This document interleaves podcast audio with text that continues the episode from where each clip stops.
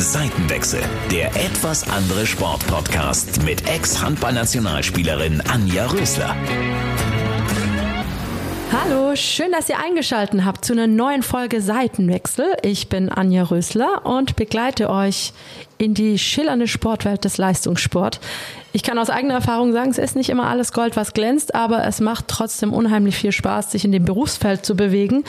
Und ich habe heute eine junge Dame an meiner Seite. Ich persönlich finde sie großartig. Ich muss ganz ehrlich gestehen, ich habe sie auf Insta gestalkt. Sie ist übers Reiten, über die Leichtathletik dann zum Shorttrack gekommen, wenn ich es richtig recherchiert habe. Und für alle, die jetzt eigentlich gar nicht so ganz genau wissen, was ist eigentlich dieses Shorttrack, von wem da diese Rösler spricht. Ich sehe es mal so, also ich gucke das unheimlich gern, vor allem bei den Olympischen Winterspielen. Und das ist Schlittschuhlaufen. Da sprintet man quasi im Kreis, aber ich lasse mir das, glaube ich, lieber vom Profi erklären. Und zwar, schön, dass du da bist. Hallo Anna, Anna Seidel. Hallo, freut mich auch sehr, hier zu sein. Ja, ganz toll, dass du dir die Zeit heute genommen hast, weil ja. du bist ja eigentlich aus Dresden. Genau, ähm, ich bin heute noch hier und gestern auch schon ähm, angereist, weil wir wahrscheinlich ähm, in Bietigheim ähm, einen Weltcup haben werden im Februar. Und ja, da habe ich mir die Halle mal angeschaut und bin heute noch hier in Stuttgart. Wie hat es dir so gefallen? Was war dein erster Eindruck? Ähm, sehr gut. Also ähm, ich finde der deutsche Weltcup ist immer ganz schön stressig, äh, weil man eben alle kennt und ja, man will natürlich besonders gut sein und zu Hause noch mehr Leistung bringen. Und dadurch, dass jetzt Bietigheim nicht mein Heimatort ist, ist es vielleicht auch wieder ein bisschen weniger Druck und deswegen freue ich mich echt ähm, und bin gespannt, wie ich dann damit umgehen werde, ja. Definitiv. Also für alle, die sich jetzt gerade fragen, woher dieses Hämmern und so kommt, wir sind nämlich, haben uns im Kickers, im Stuttgarter Kickers Restaurant getroffen. Da wird offensichtlich für die Saison noch ordentlich geschraubt und gewerkelt. Also wir lassen uns davon natürlich nicht stören. Aber erzähl mir doch mal, was, was muss ich eigentlich mitbringen, um Short Tracker oder Short Trackerin, Herrgott, das ist ein schwieriges Wort, Short Trackerin zu genau. werden? Ja, man muss schon ein bisschen mutig sein. Also ähm, der Sport ist schon rasant und man muss äh, wirklich da jetzt, man darf da nicht irgendwie zurück äh, sich fallen lassen und äh, bisschen vorsichtig ähm, rangehen, sondern man muss gewinnen wollen, man muss durchziehen und ähm, auch ein bisschen diesen Killerinstinkt haben. Aber ansonsten, ja, ein bisschen Eisgefühl wäre nicht schlecht, aber das kann man alles lernen. Also es ist jetzt nicht so, dass es irgendwelche Kriterien gibt, wo man sagt, nee, du kannst kein Shorttrecker oder Shorttreckerin werden. Ähm, ja, man muss Spaß und, und Lust haben, sich zu bewegen, weil es ist oft anstrengend, aber welcher Sport ist das nicht? Also. Das ist richtig. Aber beim einen muss man ein bisschen mehr trainieren und beim anderen ein bisschen weniger. Wie mhm. würdest du so deinen Sport einschätzen? Ja, schon sehr trainingslastig. Also wir haben teilweise acht Stunden am Tag Training in den Spitzentagen, ja, am, meistens so im Durchschnitt sechs am Tag. Also es ist nicht so entspannt wie vielleicht bei manchen Mannschaftssportarten, aber ja, die Konkurrenz macht halt leider auch nicht weniger und da muss man irgendwie durch. das ist richtig. Das hast du sehr schön gesagt. Ja. Was mich so ein bisschen überrascht hat in der Vorbereitung, habe ich gesehen, sitzt du relativ viel auf dem Rad. Habe ich das richtig gesehen? Genau, ja. Ich dachte immer, da muss man vielleicht auch so wie wir Handballer vor allem joggen, aber ihr bereitet euch ausdauermäßig eher auf dem Rad vor, oder? Ja, weil es eben schon mehr die Beine beansprucht als jetzt das Laufen. Das ist ja schon eher Gesamtkörper und ähm, beim Radfahren dann doch zentral die Beine mehr. Ähm, ja, deswegen wollen unsere Trainer meistens, dass wir aufs Rad uns setzen, auch wenn das manchmal nicht nicht so angenehm ist. Ähm, ich persönlich finde Joggen auch angenehmer und mir macht das auch mehr Spaß, aber ja, wenn der Trainingseffekt dann größer ist, macht man das natürlich gerne. das ist richtig. Oder zumindest weiß man, wofür es gut genau. ist. Genau. Wie viel Speed bringst du so auf die Kufen? Hast du da mal die kmh-Zahl oder? Ja, also die Frauen so 40 kmh und die Männer schon bis zu 50. Also ähm, gerade bei der Sprintstrecke 500, da ist das schon ziemlich schnell. Es ist unglaublich brutal, wenn man überlegt, ihr habt ja nicht so viel Schutz an. Ihr habt diesen dünnen Anzug an. Äh, die anderen mhm. kennen es vielleicht so ein bisschen als Morph-Anzug. ja. ja, also wir haben äh, einen, Schnitt, einen, schnittfesten Anzug drunter. Ähm, Gerade wenn man eben mit einem anderen Läufer zusammenstürzt, äh, ist immer die Gefahr groß, dass man sich schneidet. Ähm, und da ist der echt ja, hilfreich. Dann haben wir noch einen dünnen Anzug drüber, Schienbeinschoner, bisschen ein paar Kniepolster und einen Helm. Aber ansonsten ist da nicht so viel Schutz. Ja. Tut schon weh, wenn man da hinknallt, oder? Ja, doch, auf jeden Fall. Es ist auch immer sehr, also der Schock ist auch immer da. Also wenn man eben wirklich da diesen Einschlag in die Bande hat. Ja, aber man ist es leider irgendwie ein bisschen gewohnt. Seit Kind an wissen wir, dass die Stürze dazugehören und man weiß, wie man sich irgendwie drehen muss, dass es eben nicht zu ganz schlimmen Verletzungen kommt. Besten Fall. Du hast ja da auch schon echt üble, eine ganz schlimme Verletzung davon getragen. Auch dieses Jahr, ich glaube, auch im Sprunggelenk verletzt. Mhm. Aber für, bevor ich vorgreife, die Rückenverletzung mit einem Wirbelbruch war schon ziemlich heftig. Ja, das war schon das ähm, Schlimmste, was mir bis jetzt passiert ist. Also, ähm, meine, also ein Wirbel war gebrochen und die Bänder waren abgerissen. Das heißt, ich musste auch operiert werden und da kamen dann auch so Schrauben und, und Stäbe rein, die dann auch ein Dreivierteljahr drin geblieben sind im Rücken. Also, ja, das war schon ziemlich äh, heftig alles. Jetzt ähm, im Frühjahr war das zum Glück nur äh, ein knöcherner Bandausriss, also ja, ein gebrochener Fuß, aber es war alles relativ unkompliziert, ist gut verheilt. Ja, aber die Rückensache, also ja, das war schon nicht so ohne. Wie ist das? Also ich kann mir vorstellen, ich habe auch eine Rückenverletzung vom Handball davon getragen. Ähm, es war ein böseres Foul, dabei hatte ich einen Bandscheibenvorfall, weil ich einfach ziemlich dumm umgesammelt wurde.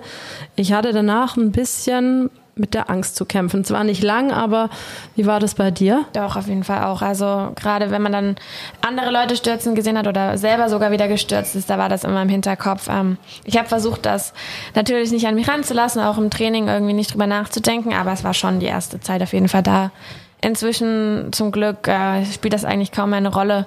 Klar, wenn ich jetzt wieder ähnlich fallen würde wie damals, ja, macht man sich dann schon Gedanken, aber nee, im Moment ist zum Glück erstmal alles ja, wieder okay. normal. Hast du irgendwie was gemacht, um da weniger Angst zu haben? Also ich habe ein bisschen mit Sportpsychologen gearbeitet. Mhm. Ich weiß nicht, wie das bei dir war. Haben die dir so ein, Rezept an die Hand gegeben, wie du da rauskommst aus diesem Strudel? Genau, also bei mir war das auch äh, mit einer Sportpsychologin. Ähm, sie hat mir gesagt, ich soll bewusst eben an die Sachen denken, die ich zu tun habe, ähm, eben mich auf die Schritte Schritte konzentrieren und solche Sachen. Aber am Ende musste man das selber hinbekommen. Ne? Also ich glaube, das war dann bestimmt bei dir ähnlich. Also da können Leute drumherum noch so viel sagen und Tipps geben, aber man muss dann selber wirklich das wollen. Ja, aber ging auch dann irgendwann. Ich sag mal, die Erfolge sind ja wieder da gewesen. Das war ja 2016, wenn ich es richtig ja, genau. Ja. gesehen habe, also vier Jahre her und du bist ja zwischendurch, hast du da ja eine oder andere Medaille mhm. doch noch eingefahren. Insofern, sage ich mal, hast du das sicherlich gut überwunden. Ja. Wie ist das denn? Ich weiß es nicht. Ich sehe das, äh, wie gesagt, bei den Winterspielen vor allem immer, weil ich mir bei Olympia so ziemlich alles anschaue. Ähm, und da habe ich dich auch schon gesehen, oh. muss ich zugeben. Okay. Du bist ja jetzt auch schon fast ein alter Olympiahase, muss man sagen. Du bist ja kurz vor deinen dritten Spielen. Aber wie ist das? Boxen sich die Leute da so ein bisschen in der Kurve? Wird man da geschubst auch? Ja, doch. Also ähm, erstens, Olympia ist immer noch mal ein anderes Level. Jeder will dort seine Medaille oder seine Leistung bringen. Ähm, man kann in den vier Jahren davor oder drei Jahren davor noch so gut gewesen sein. Man will das dann an diesem einen Wochenende oder an diesem einen Tag und ähm, dementsprechend ist da auch äh, der Druck bei allen groß und ja, der Wille zu gewinnen noch mal extremer. Und ja, dann gibt's auch oft Penalties, also diese Strafen bei uns oder ähm, die ein oder anderen unfairen taktischen Manöver. Ähm, das gehört schon dazu. Aber ich glaube, wenn man wirklich, also die ganze Saison über die Leistung gebracht hat, dann setzt man sich da auch durch und dann ja, lässt einen das auch ein bisschen kalt, was der Gegner macht. Was ist da so, was da so kommt? Wie kann ich mir das vorstellen? Also ja. bei uns sind es Ellenbogenchecks oder man genau. wird geschubst oder kriegt man eine gehauen oder so. Ja, also zum Beispiel können das die Chinesen ganz gut. Äh, die machen mal so versteckte, also zum Beispiel mit ihrer Hand an die Hüfte vom Gegner. Und wenn man halt bei uns die Hüfte irgendwie berührt und die dann nicht mehr in der, in der richtigen Position ist, dann hebelt es einen komplett aus. Und gerade so eine kleinen Hände da von den Chinesinnen, die sieht, die sieht der Schießrichter dann nicht so gut. ja, das ist schon immer ein bisschen, ja, da muss man entweder dem Ganzen aus dem Weg gehen, indem man nach vorne läuft und uh, sich raushält. Ja, ansonsten bei Überholmanövern gibt's Blocks und ähm, ja, oder eben auch Manöver, die viel zu spät sind, wo der Gegner eigentlich schon weiß, ich schaffe das nicht, aber es ist seine letzte Chance und dann hebelt er dich aus und du kannst nichts machen. Genau, aber da gibt's ja dann meistens Schiedsrichter, die das sehen und genau. Wie viele also, Schiedsrichter sind da im Einsatz bei so einem Rennen bei euch? Ähm, auf dem Eis sind drei, glaube ich. Und dann nochmal draußen ähm, sind, ähm, sitzen welche oben, die von oben drauf schauen und da auch nochmal mehr sehen. Und dann haben wir noch Video ähm, replayed. Also ja, sind schon genügend. Könnt ihr danach im Rennen auch Einspruch einlegen? Also könnt ihr sagen, hey, die hat mich da in, keine Ahnung, mhm. der Kurve da drüben so geschubst oder an die Hüfte gepackt? Leider nicht mehr. Also das ging bis vor ein paar Jahren noch. Ähm, dadurch, dass aber dann oft Situationen waren, die ja so oder so hätten entschieden werden können und sich die ganzen Trainer dann immer sozusagen gemeldet haben und Einspruch eingelegt haben, hat das so lange gedauert und es gab so lange Verzögerungen von Wettkampftagen, dass sie jetzt gesagt haben, nee, wir schaffen das jetzt ab, das ist jetzt so und ähm, ja, oft oder ab und zu ist es schon auch ärgerlich, aber das ist halt dieses, ja, das ist der Sport. Also da gibt es, glaube ich, viel parteiischere Sportarten da. Ja, ja, ist richtig. Das ist halt so. Ja, das stimmt. Ich muss ja ehrlich gestehen, wenn ich auf so einem Karussell sitze, wird mir unglaublich schnell schwindelig. Und wenn ich sehe, wie du da im Kreis flitzt, ich glaube, ich würde nach der zweiten Runde wirklich brechen. Hast du mit Schwindel nie Probleme gehabt oder ist es da gar nicht so, wie man sich vorstellt von außen? Nee, es ist, äh, also wenn man selber läuft, ist das voll entspannt. Also ich glaube, also was ich mir immer beim Eiskunstlauf oder so, die, die, die Pioretten, das ist was anderes. Aber bei uns ist ja der Radius dann schon noch entspannt. Ähm, aber zum Beispiel bei der Staffel, wenn ich da zu lange innen stehe und nur zuschaue, äh, da wird mir auch sogar ein bisschen schwindlig. Echt? Aber sobald ich selber laufe, ist das eigentlich weg, das Thema, ja. Okay, weil das hatte ich mir nämlich mal überlegt, als ich mhm. da zugeguckt habe, alleine im Ikea-Parkhaus, wenn man da dieses Kringelding ja, hochfährt, ja, ja. denke ich immer so, oh Gott. Nee, stimmt schon. Aber es geht gerade noch so. Also da 111 Meter ist unsere Runde und das reicht schon noch, dass einem da nicht ganz schwindlig wird, ja. Ich muss vielleicht mal versuchen. Mal gucken. Was ist denn so deine Lieblingsstrecke? Ähm, schon die beiden längeren. Also mhm. wir haben ja 500 die Sprintstrecke und ich mag eher 1000 und 1500. Zwischen den beiden kann ich mich gar nicht unbedingt entscheiden. Ähm, aber ja, die beiden langen auf jeden Fall. Worüber wir noch gar nicht gesprochen haben. Du bist wirklich zarte 22 Jahre mhm. alt. Man mag es kaum glauben, so, so toll wie du redest und, und so eloquent wie du bist. Gott, ähm, hast wirklich schon, ich habe es kurz angedeutet, schon einige Erfolge eingefahren. Du hast bei den Jugendolympischen Winterspielen, glaube Bronze geholt. Du hast mhm. bei den Erwachsenen nachher dann auch Bronze geholt bei einer EM oder sogar mehreren EMs. Mhm. Ja, ich, ich weiß gar nicht, wie ich das jetzt alles in eine Mod packen soll, ohne hier den Rahmen zu sprengen. Also du hast unglaublich viele Erfolge eingefahren. Ich habe es vorher schon ein bisschen angedeutet. Olympia, bist du jetzt kurz vor deiner dritten Teilnahme mit 22. Wow, kann ich nur sagen. Wie, wie macht man das? Ist man da noch hungrig? Doch, auf jeden Fall. Also ich war zwar die anderen beiden Male jetzt dabei, aber ich habe halt auch noch keine Medaille und das ist immer noch das große Ziel. Ähm, deswegen ist da schon der Hunger noch da. Also ähm, ist eigentlich auch ein Vorteil, wenn man schon weiß, ähm, wie es da abläuft und auch gerade was Medien und so angeht, dass das da nochmal eine ganz andere Hausnummer für uns ist.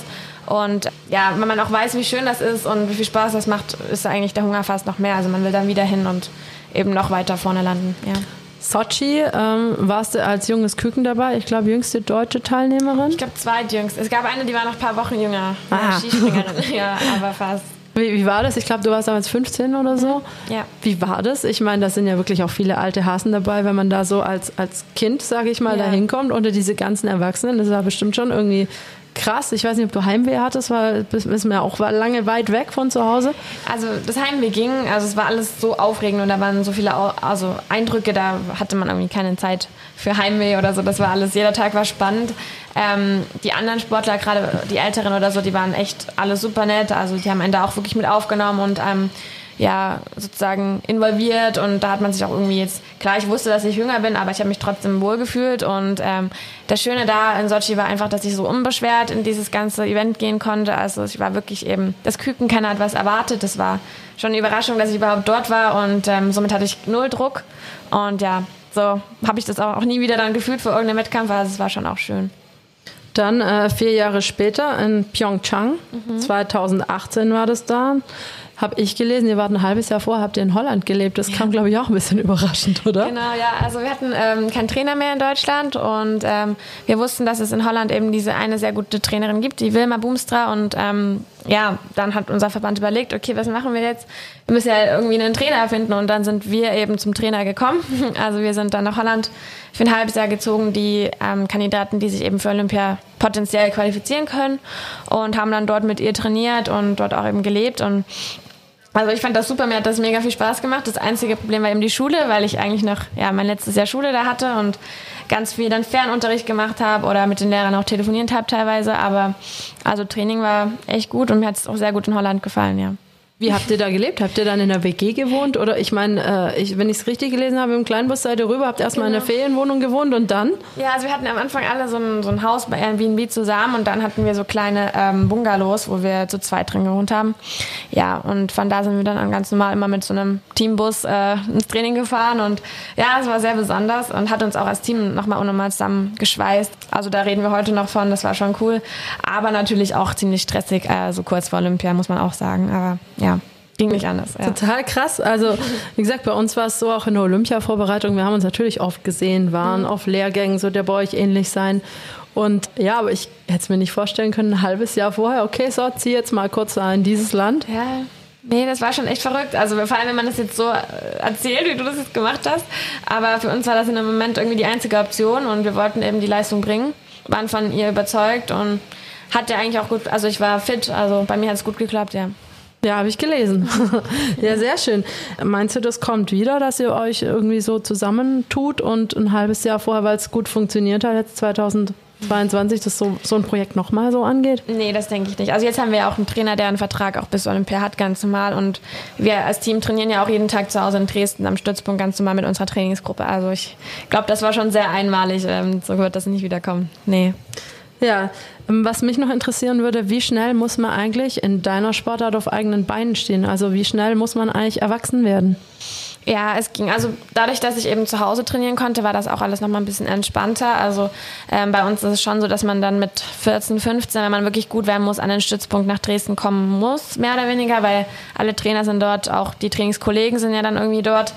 Ja, deswegen muss man bei uns also bei mir, in meinem Fall ging das noch mit dem Erwachsenwerden. Aber klar, auf Wettkämpfen, da sind jetzt die Eltern nicht dabei. Da ist ein Trainer und vielleicht ein Physio damit. Und da hat man nur die, die Paar, also die Trainingspartner. Aber ja, ich glaube, das ist in vielen Sportarten ähnlich, dass man dann schon also selbstständiger, also selbstständiger ist als vielleicht Gleichaltrige, die nur in die Schule gehen, ganz normal. Das stimmt schon, da hat man auch einiges mehr irgendwie zu organisieren. Wie ist es denn bei dir? Corona, klar, hat uns alle irgendwie überrascht und auch mehr oder weniger hart getroffen. Mhm. Wie, wie hat es deine Vorbereitung beeinflusst? Also ich muss sagen, bei mir ging es noch. Ähm, wir haben alle dann in dieser Extremphase des Lockdowns zu Hause trainiert. Ähm, dadurch, dass es eh der Sommer bei uns ja nur für die Vorbereitung ist, ging das auch noch. Wir konnten Radfahren ganz normal oder eben dann mal im Wald oder vor der Haustür trainieren. Und wir sind auch relativ normal im Juli aufs Eis gegangen, wie ja auch geplant. Ich glaube ein, zwei Wochen später und konnten dann auch schon wieder in der Gruppe trainieren. Also das muss sagen, da hatten wir echt noch Glück. Ich wollte ja eigentlich nach Amerika für ein Trainingslager für auch mehrere Monate. Das hat natürlich nicht geklappt. Also da war ich auch etwas enttäuscht, aber das war halt höhere Gewalt. Niemand konnte rüber. Die haben immer noch Einreiseverbot und ja, dann war es halt so, musste man sich mit abfinden. Aber hier in Deutschland konnten wir eigentlich relativ viel, relativ schnell wieder machen, ja. Ich glaube, nach Salt Lake City wäre es gegangen. Genau, ja, Salt Lake. Ähm, ja, ist jetzt wie es ist. Also die haben immer noch auch für Trainingspartner einen Stopp, also von der US-Regierung gen generell einfach, weil die sagen, nee, wollen jetzt hier einfach keine anderen Leute drin haben und muss man sich halt fügen. Wäre ja schön gewesen. Das ist halt die Trainerin, bei der ich auch in Holland damals trainiert habe. Also die ist jetzt inzwischen dort. Ja, aber hoffentlich sieht es dann nächste, für die nächste Vorbereitung ein bisschen anders aus, dass ich dort mal. Das heißt also in einem Jahr quasi. Ja, genau. Also im Frühling dann, je nachdem. Könnt ihr das so selber bestimmen, wie ihr das mit euren Trainingslagern machen wollt oder wie, wie funktioniert das eigentlich? Nee, eigentlich nicht. Also das war jetzt wirklich eine, eine Sonderbehandlung, die mir mein Trainer da irgendwie äh, beschert hat. Also äh, normalerweise haben wir da geschlossene Trainingslager mit dem deutschen Team ganz normal, aber ähm, in meinem Fall war das eben so, dass ich das gerne unbedingt machen wollte und ich hätte das dann auch auf Selbstzahlerbasis gemacht. Ähm, ja, mal schauen, ob ich das dann nächstes Jahr noch darf, auch so vor Olympia und so, aber ja, mal schauen. Du bleibst guter Dinge. Ja. Ich habe gesehen, du bist auch im Red Bull-Team. Mhm. Auch cool, oder? Ja, voll. Also ich habe früher immer gesagt, ähm, ja, Red Bull und Nike, das wären so die Dinger. Ne? Und ähm, ich habe damals, als ich mich mit meinem Rücken verletzt habe, kam dann von denen die Anfrage, das hat mir auch mega den Push gegeben, da jetzt in der Reha-Zeit äh, irgendwie, ja, ich wollte unbedingt zurück, weil eben auch Red Bull angefragt hat und so. Und ja, jetzt bin ich mega happy mit denen. Also mir, also ich finde die Marke super, auch gerade jetzt diese Organics. Ich bin halt so ein bisschen manchmal auch so Öko und ich liebe auch Bio-Sachen und die sind halt ja, voll mein Ding und nee, also die sind mega cool, auch von der Philosophie her. Das macht voll Spaß mit denen. Was, was hast du da so für Termine mit denen? Also wie, wie läuft so eine Partnerschaft ab? Ähm, ja, also ich bin jetzt einfach Red Bull-Athlet, also ich vertrete quasi die Markenbotschafterin und ähm, ja, wir haben natürlich Events, wo wir uns sehen, auch das ganzen Red Bull-Athleten. Ich kann dort ähm, in Salzburg in einem äh, speziellen Athleten-Performance-Center, könnte ich mich durchchecken lassen, kann dort auch trainieren, wenn ich wollte, habe da jede Art von Coaches über, also Mentaltrainer, also da wird wirklich an jeder, kann an jeder Schraube ähm, gedreht werden und ähm, ansonsten, ja, sind die halt also mein Sponsor einfach und unterstützen mich. Mega krass, mhm. also auch sau cool, kann ja. ich mir vorstellen. Wie finanzierst du dich generell? Ähm, also zum einen natürlich ähm, durch solche Sachen wie Red Bull, also Sponsoren ganz normal. Und ähm, dann bin ich noch in der Sportfördergruppe der Bundeswehr. Äh, bei uns eigentlich üblich, entweder zur Polizei oder zur Bundeswehr zu gehen, weil man also von alleine von Shorttrack jetzt nicht unbedingt leben kann. Ähm, nee, und das sind wir auch alle voll dankbar. Also ähm, wir müssen da für die Bundeswehr haben so einen geringen Aufwand, wir können super trainieren. Also wir können wirklich Volltime den, den, äh, den Beruf als Sportler da ausüben. Und nee, da das ist schon echt cool, dass es das gibt in Deutschland. Definitiv. Wir haben gerade über Olympia schon gesprochen. Ich habe in irgendeinem Interview gelesen, die Zahl 3 bestimmt so ein bisschen dein Leben. Ja. Ist es immer noch so? Und was ist eigentlich genau damit gemeint? Ja, also ich bin ein bisschen abergläubisch und ähm, bei mir ist halt dieses Motto, alle guten Dinge sind drei. Ich weiß nicht, das hat sich so eingeprägt irgendwie. Und ähm, ja, deswegen, ich schaue oft auf Zahlen. Beim Wettkampf haben wir immer so eine Uhr mit Sekundenanzeige und ich muss irgendwie immer dann so warten, bis eine gute, also bis das halt dann gut aussieht oder ähm, ich mache alle, also viele Sachen dann so dreimal, aber ja, ich glaube, jeder Sportler hat da so seine Macken und ähm, dann klopfe ich mir dreimal auf meinen Kopf so, also dreimal holzmäßig, ja, also alles bisschen eigenartig und dadurch, dass wir aber jetzt meine dritten Spiele sind, hoffe ich mir natürlich noch mal extra viel. ja. ja. auf jeden Fall. Also ich kenne das, ich war auch abergläubisch. Ich musste ja. immer den linken Socken vor dem rechten anhaben, den okay. linken vor dem rechten Schuh. Und wenn ich da so ein bisschen gestört war, auch wenn ich nicht meinen Platz hatte, wo ich eigentlich hingehöre, ja. das hat mich auch gestresst. Also ich verstehe das. Also man braucht es ja auch ein bisschen, oder so? Also es gibt ein bisschen Halt auch. So. Ja, es ist aber andersrum, wenn da dieser Ablauf gestört wird, mhm. äh, ist man dann auch schon ein bisschen vor dem ja. Wettkampf, was eigentlich ein bisschen, also im Nachhinein gesehen, für mich persönlich ein bisschen dusselig ist, lässt man sich kurz aus der Ruhe bringen. Ja, voll. Das ist halt diese negative Seite daran, aber gut. da muss man halt sicherstellen, dass nichts schief gehen kann. Hast du so, äh, wie soll man sagen, so, so Sätze, so Mantras vor dem Wettkampf? Ja, also am Start sage ich mir immer ähm, so drei Sätze, ich schaffe das, ich packe das, das ist mein Ding ja, das hat sich auch so, mache ich schon ewig. Ähm, genau, dass man einfach sich so gut zuredet, aber ansonsten, ja, das ist so das Einzige. Drei Sätze natürlich. Genau. Sehr schön. Auch Zufall, aber. Hm. Ja, top. Was heißt Zufall? Die Zahl 3 bringt ja. dir Glück. Ja, ich bin froh, ich 15 war meine Lieblingszahl. Wenn ich mir 15 Sätze hätte sagen müssen, uh. sehr ungewöhnlich, die 15, das höre ich zum ersten Mal. Ich weiß nicht warum. Es hat sich irgendwie, Echt? ich hatte als Kind immer die 5 und dann kam ich zu den Erwachsenen, da war die 5 belegt. Mhm. Dann habe ich gedacht, hm, streite ich mich jetzt mit einer 28-Jährigen als 16-Jährige? Wohl nicht. Also habe ich die 15 genommen. Da ja. hatte ich meine 5 noch und irgendwie hat sich das dann durchgesetzt. In der Nationalmannschaft hatte ich wieder die 5, okay. weil die 15 da wiederum besetzt war. Und äh, ja, es waren so meine zwei Zahlen, die mich geprägt haben. Ja, cool. Aber doch überwiegend die 15 dann. Okay. Keine Ahnung warum. Nee, ist nicht schlecht. Also 5 und 1 ist ja auch 6 und 2 ist wieder 3. Also passt. Wir passen wie Arsch auf Eimer. Sehr schön. Freut mich. ich, ähm, ich will nochmal ähm, auf ja, Olympia 2022 zu sprechen kommen. Deine dritten Spiele, das sagt, können möglicherweise dann auch genau meine Spiele werden. Denkst du da jetzt schon dran oder sagst du ja, hm, zwei Jahre vorher oder Weiß nicht. Denken wir da schon drüber nach? Doch, sehr. Also bei uns ist es schon extrem präsent, weil wir wirklich diese vier Jahreszyklen haben und alles ist wirklich auf Olympia ausgerichtet. Also bei allen Nationen ist das das große Ziel. Klar, die WMs jedes Jahr sind auch Highlights, aber Olympia ist wirklich dann das i-Tüpfelchen. Deswegen ist das schon präsent und gerade auch so im Training, man hat das schon, ist nicht jedes Training, aber man hat das schon immer im Hinterkopf und hat das große Ziel vor Augen, ja. Es wird in Peking stattfinden. Mhm. Hast du irgendwie, schielt man als Wintersportler auch so ein bisschen auf die Sommerspiele und sieht da so, oh, die wurden jetzt verschoben. Ja, klar. Hätte sich keiner vorstellen können, dass sowas jemals passiert. Ist es, hast du davor Angst oder sagst du, nee, denke ich nicht drüber nach? Doch schon. Also erstens hat man voll mitgefühlt mit den Sommersportlern, weil ich mir nicht ausmalen wollte, wie das also in meinem Fall dann gewesen wäre, es gab ja auch dann ganz viele Athleten, die danach eigentlich ihre Karriere beenden wollten und schon Pläne hatten für die Zukunft. Also ja, das tat mir auch voll leid und jetzt ist ja auch immer noch nicht 100% klar, ob das überhaupt ein Jahr später stattfindet. Also ja, das ist schon echt nicht cool. Ich denke, bei uns ist es relativ, also sieht es ja relativ gut aus. Es sind jetzt noch anderthalb Jahre. Gehen wir eigentlich mal alle schon noch davon aus, dass es auf jeden Fall stattfindet. Aber doch, also das war schon ein Thema. Also sowohl bei mir als auch bei allen meinen Kollegen würde ich sagen, das nimmt einen schon mit. Doch. Ja, also ich fand es total mhm. krass. Mhm. Also hat mich echt kurz mal so, also ich ja. finde es war die richtige Entscheidung, definitiv. Voll, aber, aber, was da dranhängt, wenn ja. ich mir vorstellen, also jetzt wenn man Frank Stäbler nimmt zum Beispiel, mhm. den kennst du ja, ja. glaube ich, auch ganz gut. Der hat ja einen Sport, was auch viel mit Verzicht zu tun hat. Man muss ein Gewicht halten und hat dann ein ganz klares Datum seit vier Jahren im Kopf und auf einmal wird einem das weggenommen. Das ist schon würde ja. ich mir gar nicht vorstellen. Nee, und vor allem, ich weiß bei ihm auch, dass er wirklich auch schon Pläne hatte, so was danach dann passiert und auch schon Zusagen und alles Mögliche und auch, ja, wie schon gesagt, dass dieser Verzicht und auch der Aufwand und was man alles dafür opfert, ähm, das ist schon hart und ja, also man, man konnte es wirklich ja nicht alles entscheiden, war ja auch alles richtig, aber ist natürlich ein mieses Schicksal für die Sommerathleten, ja. Umso erstaunlicher, wie schnell sich viele damit abgefunden haben und da eine ja. Kampfansage rausgehauen haben. Doch, also für viele war es ja auch ähm, positiv, die vielleicht irgendwie gerade verletzt waren oder gerade erst von einer Verletzung zurückgekommen sind. Aber für Leute, die perfekt äh, gepiekt waren und, und äh, fit auf den Moment eigentlich hintrainiert haben, das war natürlich ärgerlich, ja. Definitiv.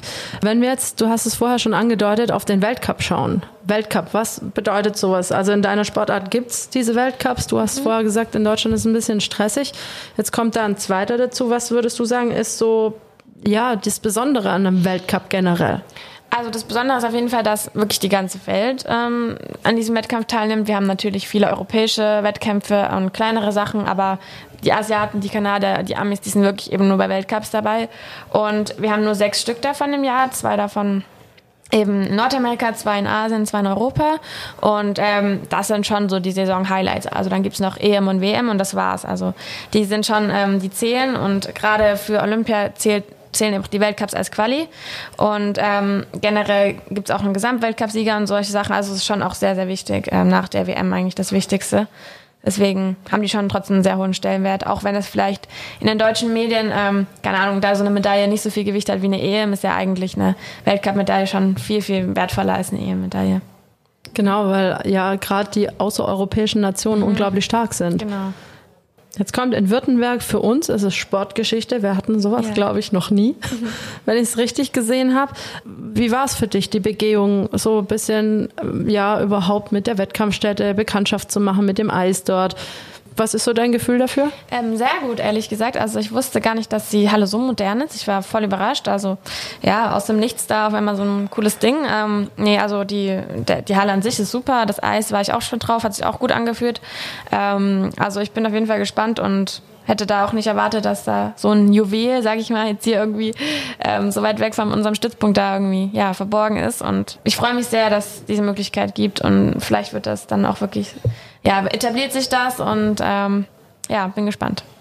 Ist dein Heimweltcup in Dresden, ist es auch ein cooles Feeling, weil doch alle Freunde, Verwandte vielleicht kommen oder ist es auch viel mehr Druck? Ja, also es ist schön, aber für mich ist es halt auch immer ähm, mehr Druck. Also es gibt ja auch solche, solche Typen, die dann irgendwie noch besser laufen und ähm, ich will natürlich auch extrem gut sein und meine Bestleistung dann noch mehr zeigen an dem Wochenende, aber irgendwie, ja, gerade wenn man jeden kennt in der Halle und ähm, dann, nee, also ich finde das immer schon sehr stressig. Also es ist schön, man hat sein Bett, man hat sein Essen, man kennt sich aus, seine Kabine und aber ich finde das teilweise sogar fast besser, ähm, an einem fremden Ort zu sein und dann sich irgendwie gleich wie alle anderen zu fühlen, anstatt immer wie ein Einheimischer. Genau. Aber nee, an sich ist es natürlich aber umso schöner, dann zu Hause zu gewinnen, muss man auch sagen. Das ist richtig. Ja. Ist das sowas, was du nicht so gern magst, so im Mittelpunkt stehen? Doch, schon, aber am Wettkampftag selber, da brauche ich dann schon meine Ruhe. Also auch was so die Absprache mit Trainern und so angeht. Ich bin nie jemand, der dann so ganz viel reden muss und ständig irgendwelche Gespräche führt. Ich habe da meine Taktik, die wir kurz durchgehen und dann mache ich mein Ding. Und das ist halt oft dann an solchen Wochenenden zu Hause dann nicht der Fall. Da kommt dort irgendwelche Anfragen und der will noch was von dir und ja, das ist halt so das Problem. Ja. ja. Kannst du mir vorstellen. Mhm. Überhaupt, was hast du denn so für einen Eindruck hier von dem Süden Deutschlands? Ja, sehr gut. Also ähm, ich war schon einmal in Stuttgart, glaube ich, ja. Also ist sehr, sehr schön. Auch viele Baustellen, aber das äh, weiß ich ist ja. halt so. Nee, also mir gefällt es hier sehr gut. Ich hatte jetzt wieder nicht so viel Zeit, noch mehr zu sehen. Also es gibt ja auch gerade, ähm, vorhin sind wir am, am Audi, äh, Audi sage ich schon, oh Gott, äh, Porsche und Mercedes äh, Museum und so vorbeigefahren und sowas ist ja bestimmt auch mal interessant. Also Stadtbibliothek habe ich auch schon gesehen, ist natürlich sehr, sehr schön. Ja, also äh, ich bin, ich hoffe, dass wir dann vielleicht auch äh, beim Weltcup bisschen was hier sehen können. Ist ja noch so die Frage, ob wir im Hotel bleiben müssen und in so einer Bubble dann leben oder ob es bis dahin schon wieder alles etwas entspannter ist. Aber falls wir nicht im Hotel bleiben müssen, dann würde ich mir auf jeden Fall auch noch ein paar Sachen hier angucken. Ja. Kann ich dir noch den einen oder anderen Tipp geben? Ja, in Bietigheim habe ich nämlich auch mal gewohnt. Okay. Da habe ich gespielt. Ja. Genau, aber ist auch schon wieder ein bisschen her bei mir. Aber ist die Halle, nee, die ist. Wir haben auch in der EG Trans gespielt. Das aber heißt, nicht trainiert, oder? Nee. nee. Wir hatten, also zu meiner Zeit war es so, wir hatten pro Saison zwei Spiele dort. Mhm. Und da war es so, dass quasi auf das Eisenboden gelegt wurde und dann okay. haben wir da gespielt. Ähm, okay. Ja, also ich, das wollte ich auch noch fragen. Merkst du von Eis zu Eis Unterschiede? Merkt man sowas? Und wenn ja, was sind so Unterschiede, die man da merkt? Ja, also man merkt auf jeden Fall, ob das Eis weich oder hart ist. Ähm, man merkt jetzt nicht die Dicke oder so, weil ich das gestern auch gefragt wurde, ja, fünf oder sechs Zentimeter merke ich jetzt nicht. Aber ähm, es gibt halt weiches Eis, das ähm, ist für gerade so schwerere Läufer nicht so gut, weil die dann relativ stark einsinken und nicht mehr so gut gleiten. Und dann gibt's eben hartes Eis, was ich persönlich nicht so mag, wenn man da nicht so viel fühlt, aber was so schwerere Läufer dann irgendwie besser finden. Genau, also das merkt man auf jeden Fall. Und gestern war es eigentlich relativ also neutral. Es war jetzt nicht mega weich, aber auch nicht super hart. Macht man schnellere Zeiten auf hartem Eis?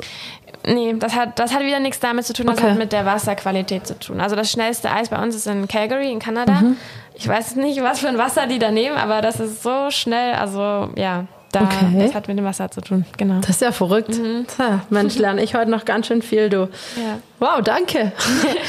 ähm, wenn wir so ein bisschen aufs Private schauen, wie sieht so ein typischer Tag bei dir aus? Ähm, also wir haben eigentlich fast jeden Tag zweimal Training. Ähm, früh gehen wir jetzt mal von, ja, meistens haben wir zweimal Eis. Ja, es ist dann so von acht bis zwölf ungefähr. Also es ist immer eine Stunde Erwärmung, zwei Stunden Eis, dann noch ein bisschen Nachbereitung und ähm, wir müssen auch oft unsere Schlittschuhe selber schleifen und ähm, das frisst auch nochmal Zeit eigentlich vor jedem jedem Training, manchmal jedes zweite Training. Genau, und dann habe ich eine Mittagspause und dann geht's so 15 Uhr, 16 Uhr wieder los und dann nochmal zwei Stunden Eis, Stunde Erwärmung davor. Meistens dann noch irgendeine kleine Einheit nach dem Eis, irgendwelche Läufe oder so.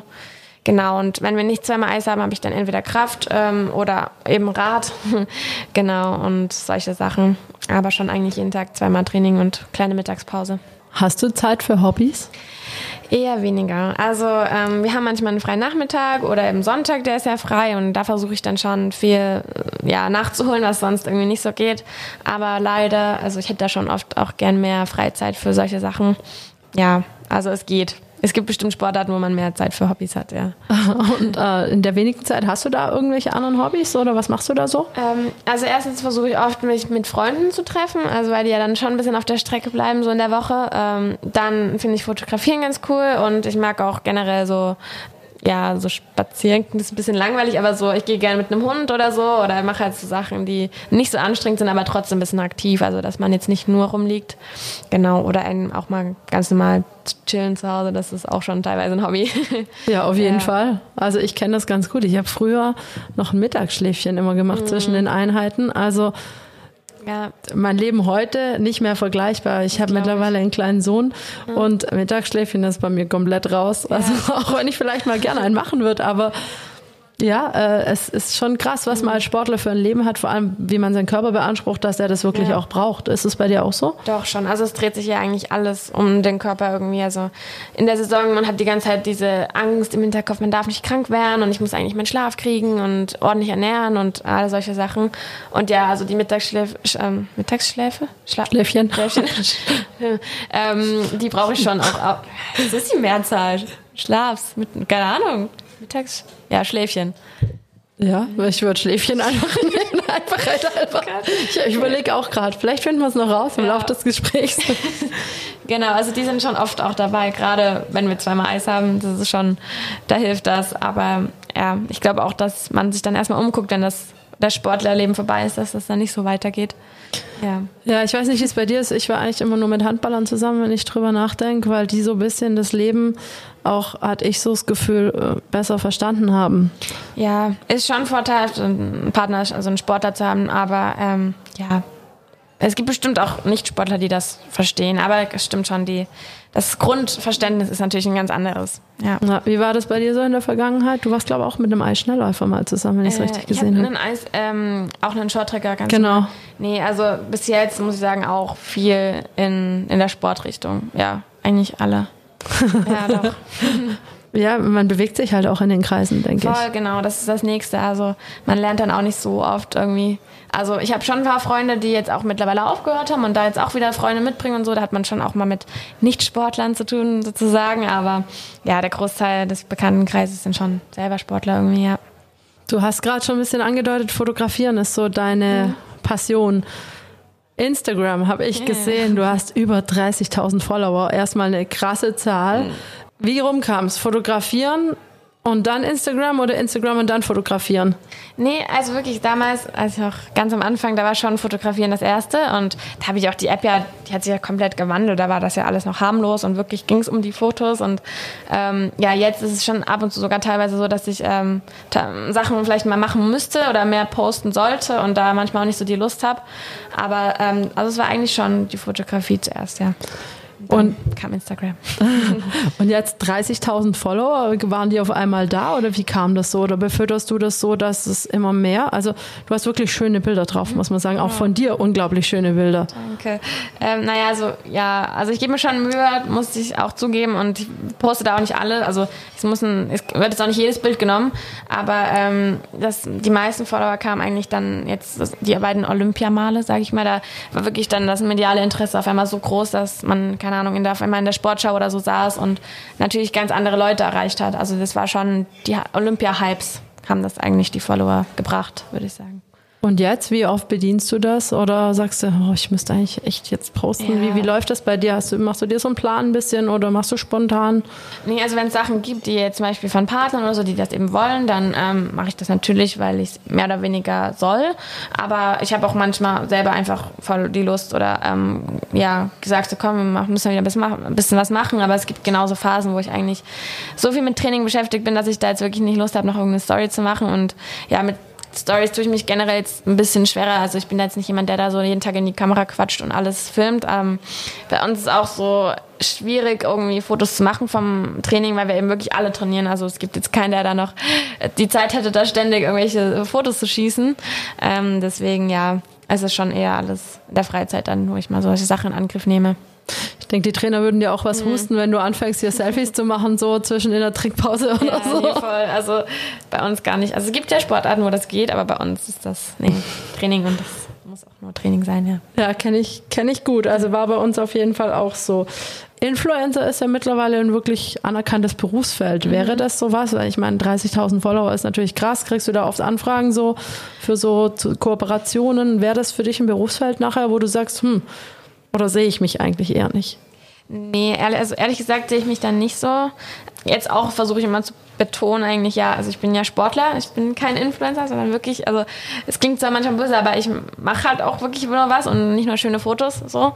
Deswegen, ich finde das unnormal stressig manchmal, da immer gut aussehen zu müssen und sich immer melden zu müssen und ich glaube jetzt nicht, dass das so natürlich einfach das ist, was ich gerne später machen würde, aber wer weiß, also man sollte es ja nie ausschließen. Nee, momentan bin ich aber schon noch mehr Sportler als Influencer und denke auch, dass das so bleibt. Wie gesagt, du hast unglaublich tolle Bilder auch auf deinem Kanal. Engagierst du da Fotografen oder wie oder machen, machst du das mit Freundinnen und Freunden? Ich, ich habe keine Ahnung. Doch, viel, viel Freunde und Freundinnen. Ja, ich kenne auch ein paar Leute, die dann eben das professioneller machen. Das ist natürlich dann noch praktischer. Und wenn wir jetzt über irgendwelche Sponsoren oder so dann Shootings haben, dann nehme ich halt dann die Bilder, die dort entstehen. Aber ist jetzt nicht so, dass ich irgendjemanden engagiere und dann den bezahle, damit ich ein paar Insta-Pics habe, sage ich mal. Also nee, das ist schon alles noch sehr äh, unprofessionell und natürlich, würde ich sagen. Wie gesagt, ich finde es sind Hammerbilder dabei. Also mir gefällt es gut. Was, äh, um das Thema noch mal ein bisschen umzulenken, weil Instagram, sage ich mal, ist nur ein ganz kleiner Teil von dir und da will ich jetzt gar nicht so viel Zeit verschwenden. Sportpolitisch tut sich bei euch im Verband ja einiges. Euer Präsident. Er schlägt relativ viele Wellen. Wenn ich es richtig gesehen habe, hat er so ein bisschen die Idee, Eisschnelllauf und Shorttrack so zusammenzubringen. Das heißt, Weltcups zusammen zu veranstalten und so weiter. Wie fändest du so eine Idee? Also ich würde das mega finden, würde das richtig ähm, cool finden, weil wir, also auch jetzt in Deutschland, wir sind ein Verband und äh, haben eigentlich so wenig miteinander zu tun, was voll schade ist. Und es ist ja schon sehr ähnlich, die beiden Sportarten. Ich glaube, man hat sehr viel Verständnis für den anderen und also ich würde das super finden. Gerade ähm, in Holland, wenn ich jetzt irgendwie daran denke, gibt es ganz viele Hallen, die ähm, eine Shorttrackbahn in der Mitte und eine Eissteinlaufbahn außenrum haben und das würde sich ja super anbieten. Also ich würde es super finden. Ähm, gerade auch, glaube ich, würde Shorttrack davon profitieren, weil Eissteinlauf ja schon schon noch äh, bekannter ist oder ja jeder damit was anfangen kann. Und ähm, ja, nee, also super würde ich das finden. Vielleicht kannst du für alle, die nicht so tief drinstecken wie du, natürlich kurz aufklären. Eisschnelllauf, Shorttrack, wirklich zwei völlig verschiedene Sportarten, die auch ja. völlig verschiedene Bahnen haben zum Rennen genau. oder zum, zum Laufen. Wie sagt man ja, das? Laufen. Ähm, wie, kannst du das mal kurz erklären, so den Unterschied? Ja, also der große Unterschied ist einfach die Bahnlänge. Also beim Eisschnelllauf sind das 400 Meter, eigentlich wie so ein Leichtathletik Stadion aussieht oder so eine Bahn. Und ähm, bei uns ist die Bahn nur 111 Meter. Also das ist ein Eishockeyfeld, auf dem wir laufen. Und da stehen halt äh, Matten drumherum. Und beim Schnelllauf ist das wirklich eine eigene Bahn meistens mit einer eigenen Halle. Ähm, ja, und wir laufen einfach gegeneinander. Das heißt, der erste und der zweite kommen in die nächste Runde. K.O.-System meistens und es kommt darauf an, das Rennen zu gewinnen. Und dann immer Schnelllauf geht es eigentlich nur darum, sich selber zu schlagen und seine Bestzeit zu laufen. Und da zählt nur die Zeit und bei uns zählt ähm, ja der Sieg. Und dadurch sind unsere Rennen meiner Meinung nach ähm, oft sehr viel spannender, weil es ums Überholen geht, ums Blocken, ums Taktische und ähm, nicht einfach nur darum, seine Zeit darunter zu laufen. Aber bei uns ist halt auch ein bisschen anspruchsvoller, dadurch, dass ähm, ja viel mehr Leute auf der Bahn sind. Man hat Stürze, Überholmanöver, man muss eben wirklich auch darauf achten, was machen die anderen, damit man dann am Ende ganz vorne ist. Ja, wenn man dann so einen anderen Lauf sieht und sieht, Mensch, also man ist jetzt vielleicht Dritte geworden und sieht, dieser andere Lauf ist zwei Sekunden langsamer ja. oder als Beispiel oder Hundertstel, was auch immer. Ist das nicht extra nervig dann? Schon, also man weiß halt, dass es dazu gehört und ähm, an sich sind die Läufe aber auch so ausgelost oder gesetzt, dass wirklich die, die, also die stärksten Läufer miteinander im Lauf sind und ähm, das ausgeglichen ist. Also ähm, wenn man dann Dritter wird, ist es zwar ärgerlich, aber äh, in einem anderen Lauf wäre es vielleicht auch nicht einfacher gewesen, nur weil die Zeit langsam ist. Deswegen gleicht sich das schon aus und ähm, geht eben auch nach den Vorplatzierungen. Ja. Okay. gehört dazu. Ja, ja, kann ich mir vorstellen, aber ich äh, war sehr emotional als Spielerin. Ja. Wäre das eine oder andere Ding wahrscheinlich durch die Kabine geflogen. ja, das gibt es bei uns auch, das ist ganz normal. Aber ähm, es ist trotzdem immer alles relativ ausgeglichen. Man hat mal Glück, man hat mal Pech, man hat mal eine gute Laufauslosung und manchmal eben eine schlechtere Auslosung, aber an sich gleicht sich das eigentlich schon immer alles aus. Mir hat jemand über dich gesagt, nicht dein Manager, der Jens, sondern jemand völlig Unbekanntes. Er könnte sich vorstellen, dass du irgendwann mal in der Sportpolitik bist oder so, weil du sehr viele tolle Aussagen triffst, auch sehr verantwortungsvoll bist. Mhm. Weiß nicht, könntest du dir das vorstellen nach der Karriere? Ah, also äh, es ist zwar sehr nett, aber ähm, ich glaube, so gut kennt der mich dann doch nicht, weil ich bin, ähm, ich kann nicht so gut äh, diplomatisch sein. Also wenn ich von was überzeugt bin, dann äh, will ich das meistens auch durchsetzen und das ist, glaube ich, in der Politik nicht immer ganz so leicht. Also entweder müsste ich dann lernen, noch diplomatischer ähm, zu sein und mich öfter ein bisschen zu zügeln oder ja, also wer weiß, man sollte ja niemals nie sagen, aber momentan habe ich da noch nie drüber nachgedacht oder. Genau, das hat er als deine Stärke hervorgehoben. Deswegen ja, wärst du richtig dort an so einem Platz, Athletensprecher oder sowas, hat er gesagt. Schon. Also das ist ja auch von Vorteil, aber so einfach läuft es ja dann meistens doch nicht. Also man muss ja schon meistens Kompromisse finden und kann da nicht immer nur von sich ausgehen. Aber wer weiß, also ja, kann ich mir ja mal in meinem Kopf speichern und überlegen, was die Zukunft so bringt, ja. Wo siehst du dich beruflich vielleicht mal? Ja, momentan eher so in der Medien- und Kommunikationsrichtung. Also auf jeden Fall nicht jetzt nur vor irgendeinem Computer, sondern schon irgendwas auch mit Menschen. Und ähm, ja, eigentlich müsste man das auch nutzen, dass man so viel Ahnung vom Sport hat. Also in die Richtung auf jeden Fall auch. Ähm, ja, ich hatte ja ein Fernstudium in BWL angefangen und gemerkt, dass das dann aber nichts für mich ist. Also sehr viele Zahlen und sehr viel Theorie und ja, ich würde schon gerne irgendwas Kreativeres auf jeden Fall machen. Kenne ich. Ich habe mein BWL-Studium auch abgebrochen. Es war mir auch zu zahlenlastig ja. und doch irgendwie ja. langweilig, also niemandem nahe treten zu wollen, aber doch ein bisschen zu unspannend. Ja, nee, kann ich verstehen. Ist halt, ja. Wunderbar. Abschließend, was wünschst du dir für deine Zukunft oder wo siehst du dich vielleicht auch in, in fernerer Zukunft? Ja, also jetzt das äh, nächst, die nächste Ferne äh, ist dann Olympia. Ähm, das große Ziel ist, wie gesagt, immer noch die Medaille und das wäre natürlich äh, traumhaft, wenn das dann mit meinen dritten Spielen auch wirklich klappt. Ähm, ja, und dann so langsam auch schon in der, in der Richtung dann mal was anderes im Leben zu beginnen. Also ich habe auf jeden Fall sehr viele Interessen, was so die andere Seite des Lebens angeht. Also ich kann mir da sehr viel vorstellen und habe darauf viele Sachen Lust. Ähm, muss mich dann nur irgendwann mal vielleicht festlegen und ähm, ja, dann eher so in den Berufs, der, Übergang in einen normalen Beruf da, ja, erfolgreich mal irgendwie über die Bühne bringen. Klingt nach einem sehr vernünftigen Plan, aber es interessiert mich jetzt persönlich. Mit 24 wärst du ja dann 22, also 2022. Ja. Ist es so, dass man da nicht drüber nachdenkt, vielleicht nochmal einen Olympiazyklus dran zu hängen? Oder? Ähm, nee, also im Ganzen auf jeden Fall nicht. Vier Jahre äh, ist dann doch zu lang. Dafür habe ich, ähm, erstens bin ich schon zu lange in dem ganzen Zirkus, sage ich mal, dabei und ähm, es ist auch körperlich einfach so, dass ich jetzt schon Probleme habe, auch wenn ich noch jung bin, äh, merkt der Körper das, dass man eben da schon so früh irgendwie drin war und ähm, ja, da will ich den auch nicht nachhaltig dann irgendwie schädigen und ja, mit 28 habe ich dann trotzdem schon andere Ziele, also ich hätte dann immer noch kein Studium oder irgendwas in der Tasche, das auf jeden Fall nicht. Ähm, ist jetzt halt die Frage, ob ich dann nochmal ein, zwei Jahre dranhänge, das muss man dann nach Olympia entscheiden, ähm, wie das da auch läuft, aber vier nicht nochmal, nee.